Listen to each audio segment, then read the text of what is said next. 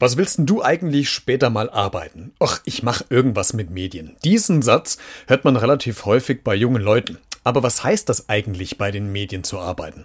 Und damit hallo und herzlich willkommen zu dieser neuen Podcast-Folge.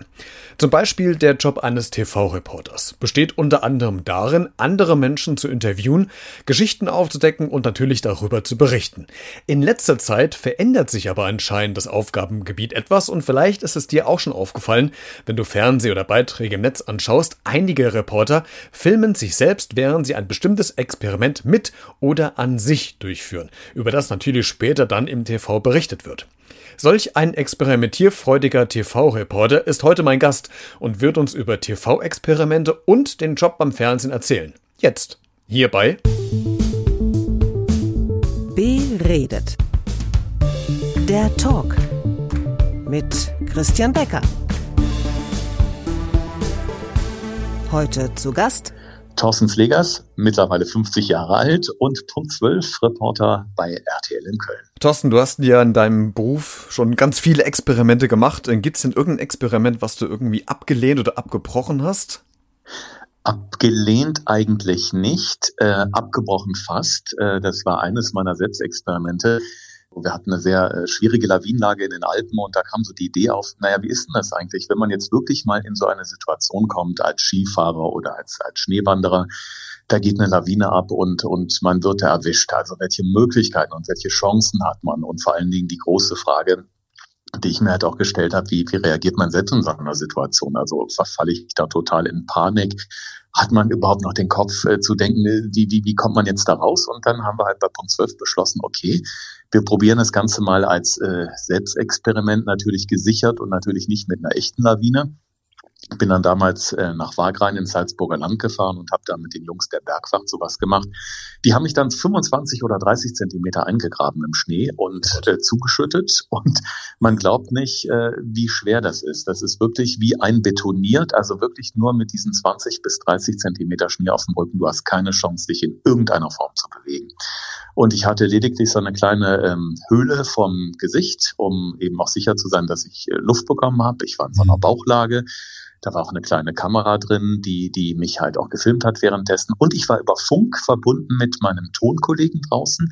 Mhm. Und wir hatten äh, vorher ausgemacht, pass auf, Jungs, wenn ich wirklich Panik kriege, dann, dann sage ich euch über mein Ansteckmikro Bescheid dann äh, macht bitte auf. Ich will dann hier raus, weil es war so äh, maximal 25 bis 30 Minuten angedacht und dann hätten die mich eh rausgeholt. Ja, und ich lag halt da drin und ähm, du, du verlierst halt wirklich jeden Bezug zur Zeit. Und obwohl ich Luft holen konnte, es ist sehr bedrückend, weil sobald der Schnee halt drauf ist, du hörst mhm. nichts, du fühlst nichts, du bist wirklich wie eins zementiert.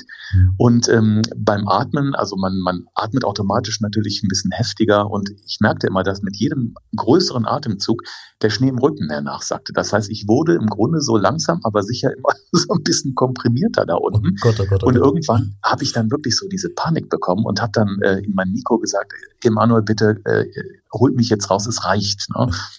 Es tat sich aber nichts. Und ich dann wieder, Jungs, äh, hallo, ich möchte jetzt bitte raus. Ich glaube, wir haben tolle Bilder.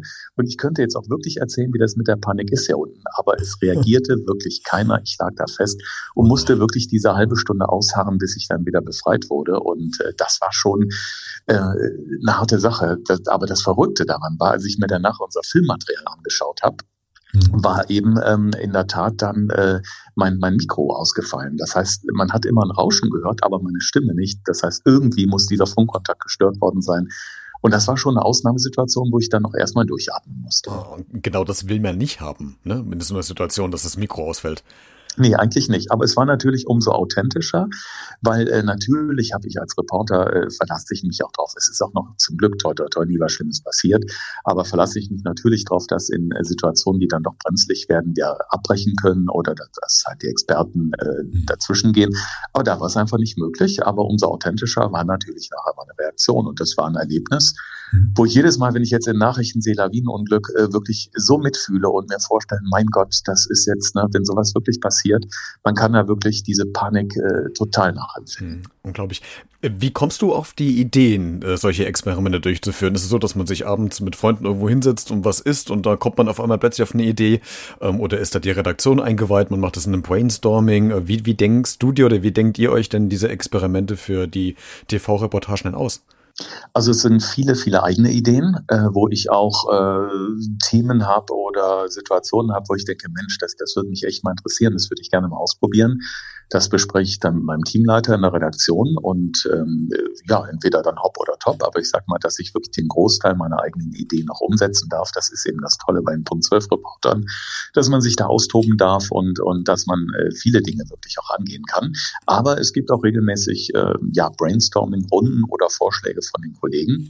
Und äh, ganz oft werden wir aber auch durch die Zuschauer inspiriert, weil die kennen natürlich auch unser Format und ähm, die regen dann auch schon mal an, und ähm, ja, und dann gibt's natürlich, das wirst du auch kennen, Christian, natürlich ähm, diesen Spruch, die besten Ideen kommen bei mir an der Theke. So ist es tatsächlich, ja, genau. wenn ich dann mit Freunden unterwegs bin und mich unterhalte. Ich habe zum Beispiel auch ein paar Ärzte in meinem Freundeskreis, dann redet man natürlich auch über viele Dinge wie, wie das Thema Schlafen, Thema Ernährung etc. Und da kommt man dann auch ganz schnell auf so äh, Sachen, wo man denkt, Mensch, das, das wäre wirklich mal ein Fernsehexperiment wert. Thorsten, hilf mir ein bisschen, ein bisschen. Ich habe so einen Eindruck, ähm, dass sich so diese TV-Landschaft so ein bisschen verändert hat. Früher waren es ja so, dass die äh, TV-Reporter ganz viele Gäste interviewt haben, äh, sind zur Veranstaltung hingefahren. Ähm, ich habe momentan gerade den Eindruck, vielleicht kannst du es widerlegen oder bestätigen, dass äh, die TV-Reporter häufig mehr mit sich was äh, machen, also ein Experiment agieren. Hat sich da eine, eine Rolle von diesen TV-Reportern, also hat sich dein Job irgendwie verändert in der Hinsicht? Ähm, naja, man muss da so ein bisschen differenzieren. Also es gibt natürlich einmal die Reporter, die, ähm, sage ich mal, äh, so aktuell äh, irgendwie unterwegs sind, die natürlich zu Ereignissen gehen, die die Leute befragen, die Menschen interviewen. Und was wir machen beispielsweise also in diesem Format Punkt 12 Reporter, wo ich ja maßgeblich arbeite, das sind sogenannte Reportergeschichten. Das heißt, das sind äh, längere Reportagen, in denen die Reporterin oder der Reporter, je nachdem, wer gerade unterwegs ist, mhm. äh, selbst ein bisschen der rote Faden durch eine Geschichte ist. Und was wir eben da machen wollen, also ist jetzt zum Beispiel in Form Der Selbstexperimente. Wir mhm. möchten halt gewisse Dinge ausprobieren, stellvertretend für unsere Zuschauer.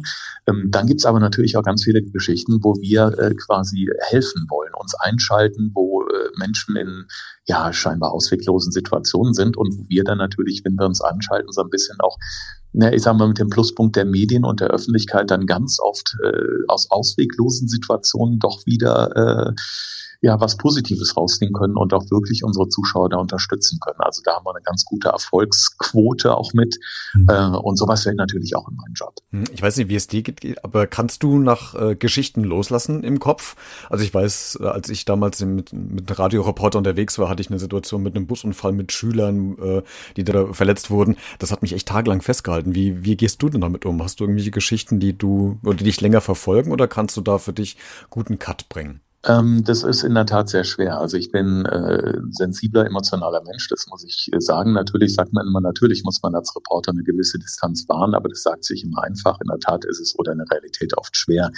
Also ich erinnere mich an eine äh, Berichterstattung, wo ich über einen Doppelmord im Ruhrgebiet in Herne berichtet habe, wo äh, ja, neunjähriger Junge ermordet wurde auf eine ganz bestialische Art und Weise. Mhm. Und da ist was ganz Komisches passiert damals, ähm, als das passiert ist. Ich habe da natürlich auch von gehört und ich sag mal, immer wenn irgendwas ist, wo Kinder zu Schaden kommen, Tiere zu Schaden kommen, das ist sowas, wo ich ganz schlecht mit umgehen kann, was mich mhm. wirklich immer sehr emotional trifft. Aber dann war es so, dass ich über Facebook angeschrieben worden bin von äh, Bekannten der Eltern, deren Sohn mhm. ermordet worden ist. Und die fühlten sich damals so ein bisschen falsch verstanden in ihrer Stadt. Ähm, und äh, wollten, hatten irgendwie das Bedürfnis, in der Öffentlichkeit einmal darüber zu sprechen, wie das alles so passiert ist und aus ihrer Sicht war. Und hatten dann über diese Bekannten gesagt, also es gibt äh, eigentlich nur einen äh, Typen, mit dem wir darüber reden würden, und das ist der Slegers von Punkt 12. Und äh, da war ich erstmal wirklich in einer Situation, wo ich auch gedacht habe, boah, ich, ich weiß nicht, ob ich das kann. Ne? Also ich weiß nicht, ob ich Eltern gegenüber sitzen kann, die gerade ihren Jungen verloren haben. Ich bin ja auch Vater, das war wirklich eine ganz, ganz schwere Entscheidung. Mhm. Habe das dann aber doch gemacht, weil ich dachte, wenn ich dazu beitragen kann, dass die Eltern sich dadurch ein Stück weit befreiter fühlen und vielleicht auch ein Stück weit besser mit ihrer Trauer umgehen können, dann machen wir das. Und ich habe denen zugehört und sie, sie wollten das gerne öffentlich tun, weil man muss ja auch ganz klar sagen, jeder geht ja auch ganz anders mit so einer Trauer um. Die einen ziehen sich total zurück, die anderen möchten gerne darüber reden und denen tut eine gewisse Öffentlichkeit gut. Aber ähm, ich habe dann natürlich in diesem Gespräch Dinge erfahren, die niemals an die Öffentlichkeit gelangt sind, aber die eben so detailreich erzählt worden sind in dem Moment von den Eltern, dass ich wirklich nach diesen Dreharbeiten, mein Kameramann ebenso und mein Tonkollege, wir waren völlig fertig und mich hat es wirklich noch viele Wochen verfolgt einfach, ne, bis ich dann irgendwann so eine sachliche Distanz hatte. Aber es war wirklich das erste Mal, dass ich mit so einer schlimmen Geschichte auch konfrontiert wurde. Ja, wie, wie hast du es denn verarbeitet? Habt ihr, habt ihr äh, Psychologen bei euch im Team, die, die euch dann helfen? Ja, wir haben ja, wir haben Psychologen, also die Möglichkeit hätte ich auch gehabt, den habe ich allerdings nicht in Anspruch genommen. Ähm, bei mir war es so, dass wir dann ähm, äh, nicht nur einmal bei der Familie waren, sondern ich habe dann die äh, Prozessbegleitung gemacht. Also ich habe auch berichtet äh, über den ja, Fortgang äh, dieser Geschichte damals. Also dann war das Gerichtsverfahren, der Prozess und dann war der Tag, wo sie dann zum ersten Mal dem Mörder ihres Sohnes vor Gericht gegenüber saß, die Mama. Und ich habe also mehrere Berichte gemacht und dadurch dass ich einen sehr guten Draht zu der Familie hatte und wir wirklich auch, ähm, wenn die Kamera aus war, äh, wirklich sehr gut miteinander reden konnten.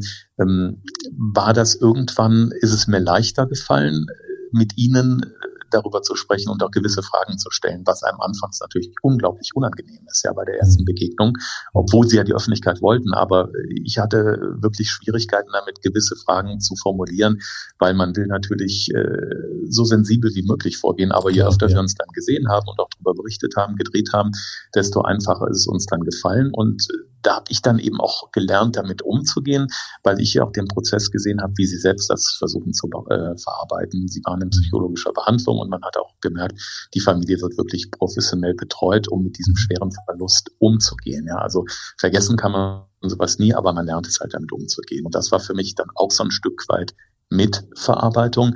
Ähm, und ja, für mich war es dann irgendwann okay. Also ich konnte dann wirklich auch für mich selbst sagen, okay, nee, das ist jetzt in Ordnung, so wie es ist. Und ähm, ja, konnte damit leben. So. Wir haben ja eben so ein bisschen kurz über deinen Job auch gesprochen. Ich würde gerne mal von dir wissen, so die Fernsehlandschaft oder das, das Fernsehverhalten der, der Zuschauer verändert sich ja so in Zeiten von Streaming-Anbietern. Jeder kann das gucken, was er will, zu der Zeit, wann er es will. Äh, früher gab es diese Fernsehschreitschrift, da stand ganz klar drin, wann welche Sendung kommt. Hast du auch so eine Veränderung bei dir gemerkt, dass sich da irgendwas verändert bei den Zuschauern, was auch vielleicht Konsequenzen für deinen Beruf, für deinen Job mit sich bringt? Also ähm, erstmal glaube ich, Reporter wird es immer geben, solange es Nachrichten und Magazine gibt, äh, ob nun im Fernsehen, ob äh, online, wie auch immer.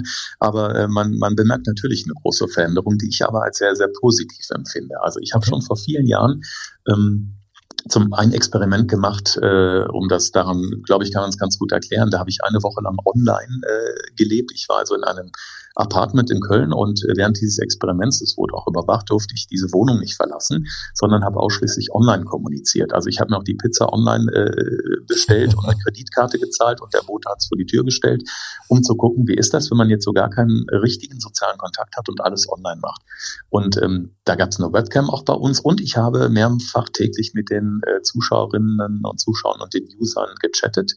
Ähm, und äh, das war im Grunde komplett parallel online auch diese Geschichte. Und ähm, das hat mir schon damals wahnsinnig viel Spaß gemacht. Nur ist es so, dass man ja auch heutzutage, äh, wenn man mal jetzt im, ich sag mal, Anführungszeichen normalen Fernsehprogramm eine Sendung verpasst, bei RTL haben wir TV Now, wir haben RTL.de, also äh, man hat ja die Möglichkeit, sich Sendungen oder gezielte Beiträge rauszusuchen und dann anzuschauen, wenn man halt die Zeit hat.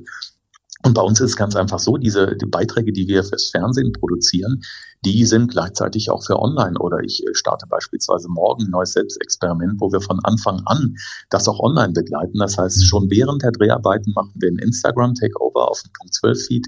Ich werde in den Stories quasi einen Einblick hinter die Kulissen geben. Das macht wahnsinnig viel Spaß und man kann natürlich dadurch auch noch ein viel engeres Verhältnis ähm, zu den Zuschauern und Usern bekommen und ist ja noch viel interaktiver. Und äh, von daher finde ich, oder sagen wir mal so, freue ich mich eigentlich äh, darauf, dass diese verschiedenen Plattformen wirklich so miteinander verschmelzen, weil man dadurch natürlich nochmal viel breiter gestreut ist und viel mehr Möglichkeiten hat in Zukunft. Spannende Geschichten von äh, Thorsten Slegers und spannend geht's auch weiter, nämlich im zweiten Teil dieses Interviews. Da geht's dann äh, um die TV-Pannen von Thorsten. Was hat er erlebt? Was ist ihm schon mal schiefgegangen? Wie er mit Lachflashs umgeht? Und äh, wie, wie ist es eigentlich, wenn man in der Öffentlichkeit als ähm, ja, öffentliche Person erkannt wird? Ist es immer positiv oder schwappt ihm da vielleicht auch negative äh, Sachen entgegen? Darüber wird Thorsten erzählen. Und ich habe Thorsten gefragt, ob er überhaupt noch ganz normal TV schauen kann oder sich nicht bei jedem News- oder TV-Beitrag äh, hinterfragt und sagt, ah, das hätte ich anders gemacht. Also ganz viele spannende Sachen noch im zweiten Teil hier bei Beredet, diesmal mit Thorsten Slegers.